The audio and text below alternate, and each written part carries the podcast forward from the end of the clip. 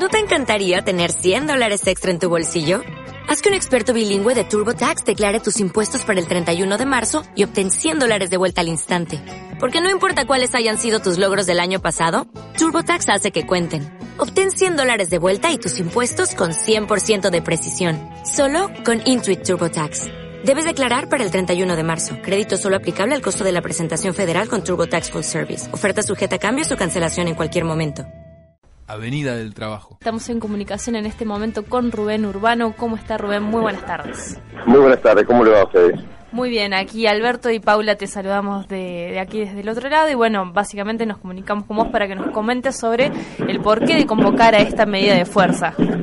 Bueno, esto lo que diría, por ejemplo, es la finalización de una de un plan de lucha que, que habíamos organizado en la seccional Córdoba únicamente, consistente en los cortes en diferentes puntos de la ciudad, eh, llevarle un documento a la Cámara de Metalúrgicos, de día marchamos hasta el centro de la ciudad de Córdoba, va precisamente hasta, hasta Corona y General Paz.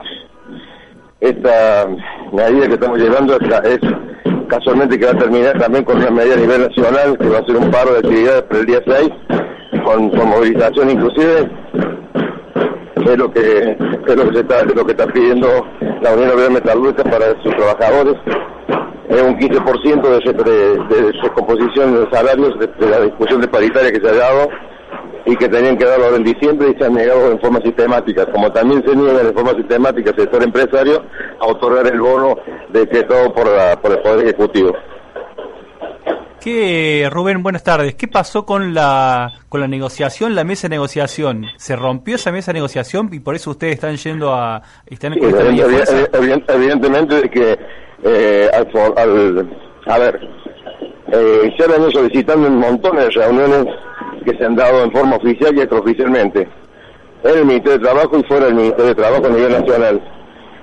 Y hay, hay algunas cámaras que se entienden la necesidad del trabajador y entienden que tienen que entregar algo y evidentemente que no que quieren discutirlo, inclusive han hecho propuestas.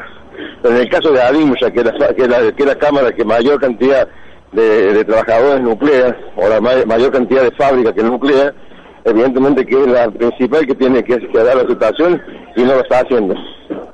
Nosotros entendemos el cuadro de situación que tienen las empresas del sector porque hay una caída grande del programa de trabajo, que hay que no hay políticas activas que, que se active la industria nacional.